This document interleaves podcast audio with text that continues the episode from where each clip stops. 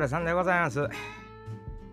どうですか？暑いですなええー、たまる宿録ということでございましてですね。いや、まあ何を喋ろうかなというふうにね、こういろいろこうちょろっとこうね、ネットサーフィンというんですか。えー、見てますとね、えー、加藤サリっていうんですかね、これ、ド金髪でバストあらわに誕生日デート。お相手は千葉雄大二の経営者。知らん。えそのあのね、その、いや別にデートしてもええんちゃうの。いやまあそれもそうやし、いや興味ある人おるんこれと思ってね。いやまあ有名人なんでしょうけど、もうそのなんなんと思ってね。で、あの千葉雄大にって、そのね、あのまあ文字列で出てくるわけですよね。その千葉雄大君ってまあ役者さんですね。可愛らしいあの UR で R 言うてね言うてる男の子ですよ僕好きですね。あの可愛らしい顔してますやんか。ってそっちの趣味あるわけじゃないですよ。あのねあのなんかこうドラマとか見ててあの結構年あのいてんのにもうなんちゅうあれがほんまのあの童顔というやつやなと言うてあの上手にお芝居できたらできるほど若く見えるからあの使いようあるいうことなんかなと思いながらね。でそれまあ別に何も関係ないわけじゃないですか。あの芸能人に例えるシステムで芸能人がデート行ってるという話題に誰々にとかいらんくないよ思ってね。えその伝言ゲームになった時にもう相手千葉雄大に変わってもうてるやんみたいなとこもあるじゃないですか。で加藤紗里ちゃんって誰？あの、あの人？あの、ちょっと写真だけちらっと見たら、あの、加納栄子さんと運動あった人かな？うん、あの、いつまで追っかけるん？って言うて、その、いや、あの人何の人？っていうね。あの、結構こんな人おるわね。芸能界に。何の人？っていう。いや、いいんですよ。だけど、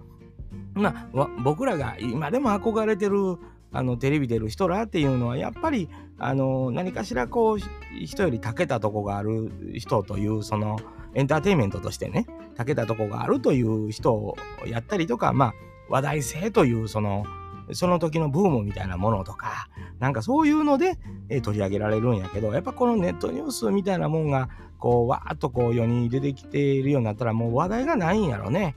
うん、だからもう特に興味がある人やのうでも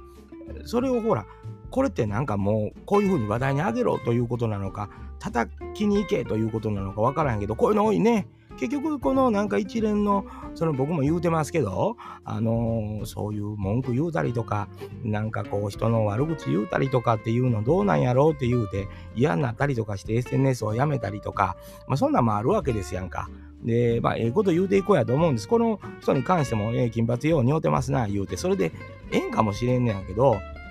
あの、そもそも、あの、どうや、叩け、みたいな材料与えてんのもネットやねんなと思ってまうんですよね。これだから、この記事上げてる人も、その、ほんまにこの人の興味ある？と思ったら、これないと思うんよな。うん、だからなんか、ちょっとやっぱもう趣旨変わってきてるよね。その、だって、そんなんやったら、隣のおっさんが、あの、いつも行ってるタバコ屋やのうて、あの、隣町のタバコ屋で今日はタバコこう出ました。もうニュースになるやんか。なんでいつも行って、やる、上がってるとこ行かへんねん、言うてね。えー、文句言えますやんか。そんなお前は情がないんか？みたいなこと言うてかけますやんか。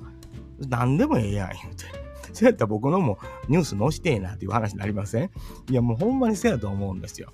その文句を言わす、これはなんやろ政府がなんか関係してんのかなといわゆるこの国民感情の発散というんですか？あの収入が低いからなかなか贅沢できへんって国民が不満を募らせてた。どっかで、えあの発散させなあかん。あそうちょうど今はネットの時代やからいろいろこう悪口をかけるようなネタをいっぱい出してそれで発散させなあかんってそんなこと考えてんの？いやなんかねちょっとこのニュースの質というんですか？それはまああの見る人聞く人その自分で選択するもんやと言われればそれまでなんですよ。うん、せやけどちょっともうそれは笑いを取りに来てんのんかあの趣旨が分からへんのよね。えー、加藤さりさんにどこまでみんな興味があのあってまたこの人この人何やお子産んでたりとか何かあったんちゃうかった分からへんねんもうそれ誰とかぶってんのかもよう分からへんだからそのようわからん言うたんも近所のおっさんと変わらへんと思うんですよね。えー、近所のおっさんがいつも行ってるスナックよりもその2軒隣のスナックにそーっと入っていったみたいなね。ことやと思うんですよね。これまあ文句別に言いたい人それで発散になるんやったらまあそれもあれかと思う時もあるしそうか思ったらいやいやもう何でもかんでもやんと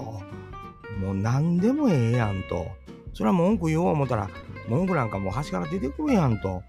それはもうさっき言ったみたいに近所のおっさんがね、えー、いつも行ってるタバコ屋のおばあちゃんとこに行かんとあのー、隣町のコンビニでタバコこう取ったんじゃ。言うたらいやなんでそんなんするんと。いやあのおばああれやねん。毎回俺もこの20年通ってんのに何遍言うても俺のタバコ覚えへんねんとかいろいろあるか知らんで。あるか知らんけどそのそれに対してなんで言ったらへんねんとかね。いや関係ないやん言うてね。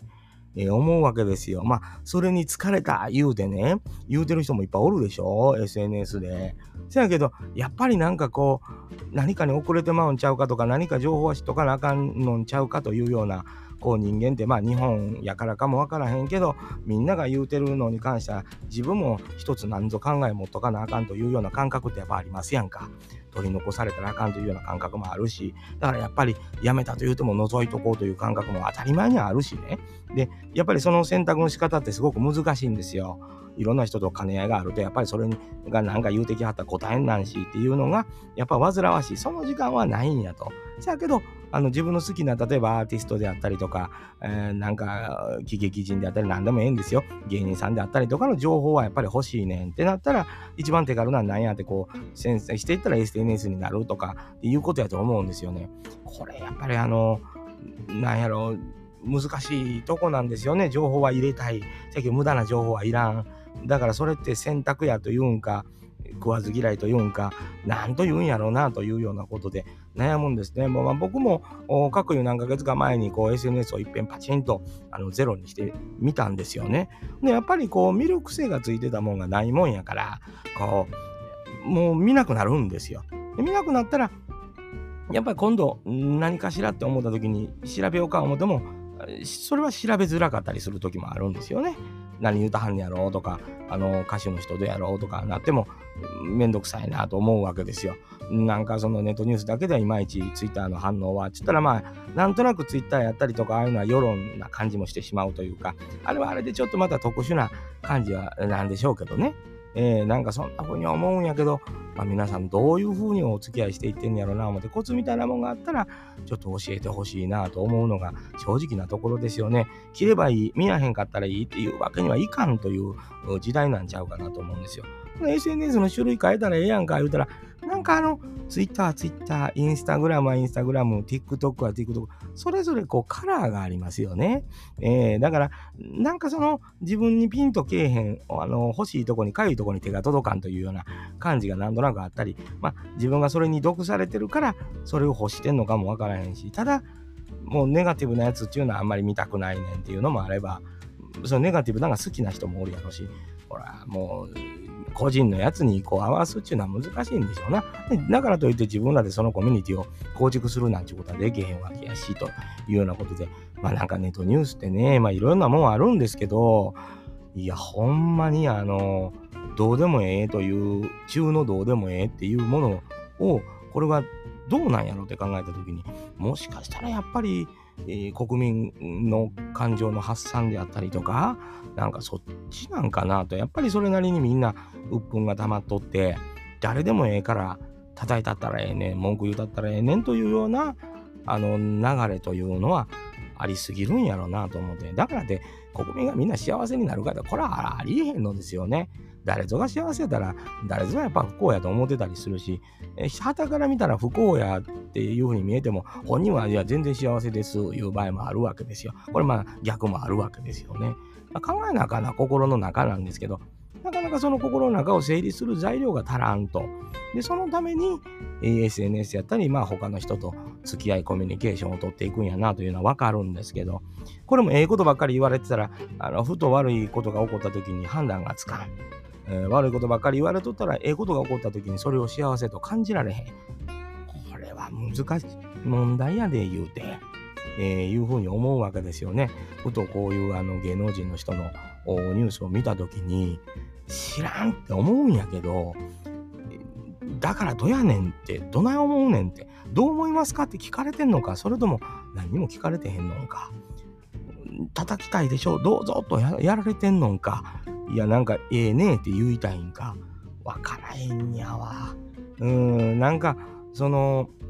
どうこう言うたら難しい。これ SNS しんどなった人間が言うたりしてもあれなんです。僕も、まあ、誠にこの番組の Twitter も一応作っておいてあるんですけど、あくまで、まあ、なんか意見があったりしたら、ダイレクトメールに書いてもらおうかとか、そのレベルでもほとんど見ないですよね。えー、なんか、んで、ちょっと調べたいことあったり、まあ、これアニメの情報であったり、映画の情報であったりは、ちょっと検索してみるというのに置いてあったりするっていう状況なんですけど、やっぱり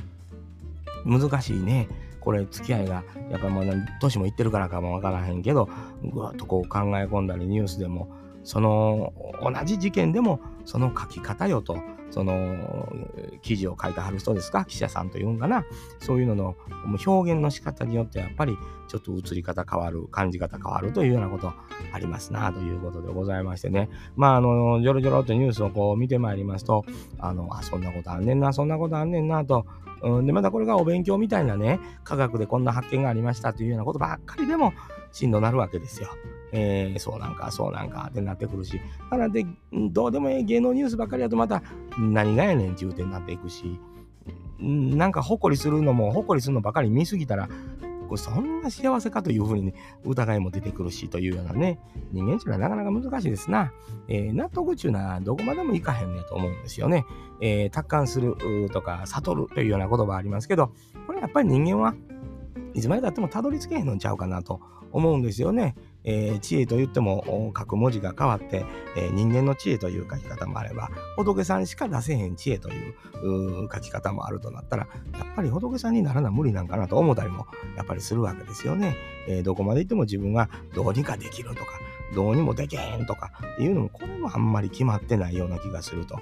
感じ方受け取り方っていうのは人間の勉強の仕方やったりもするんかもわからへんけどこれは死ぬまで続くんやろうなと思うんですよね。で、このまた死ぬまで続くことをしんどいと思ってしまう方もおられる。やからやっぱり自分で幕を下ろそうとしてしまうというような方、えー、おられるのはなんとなく理解できてしまうと思うんやけど、何もそれを無視して生きていくことだって、これも一つの悟りやなと思うこともあるわけですよね。えー、人に迷惑をかけてる、かけながらでも生きてる。はたから見たら、お前人に迷惑かけやがってと言うけど、生きてることだけで万々歳ええねんでと言うてくれはる人もおる。これはもうどっちが正解とか不正解とかないんやなと思うけど、自分がどこを選択して生きていくんやろうなと思いながら迷いながらやっぱり人間って生きてますわな。で迷い続けるのが仕事なんかもわかりませんね。えー、あの、決定打を出してしもたらあかんのやろね。うん、決めてしもたらあかんと。あの、死ぬまで悩み続けて死ぬのが、えー、一つの仕事というか、えー、そういうことなんかもわからへんなとふと思うんですよね。えー、そこで決めてしもたらそこで終わってしまうような気がしてね、もうそれでええやんかとなってしまうような気がするんですよ。ほな人間っていうのはそんな簡単で高尚なものかというとそうではないなと、やっぱり愚かなものやなということに気づかされるわけでございます。えー、そんなこんなごちゃごちゃ言うとりますと、黙れやどろくと、またお声がかかるかもしれません。お疲れさんです。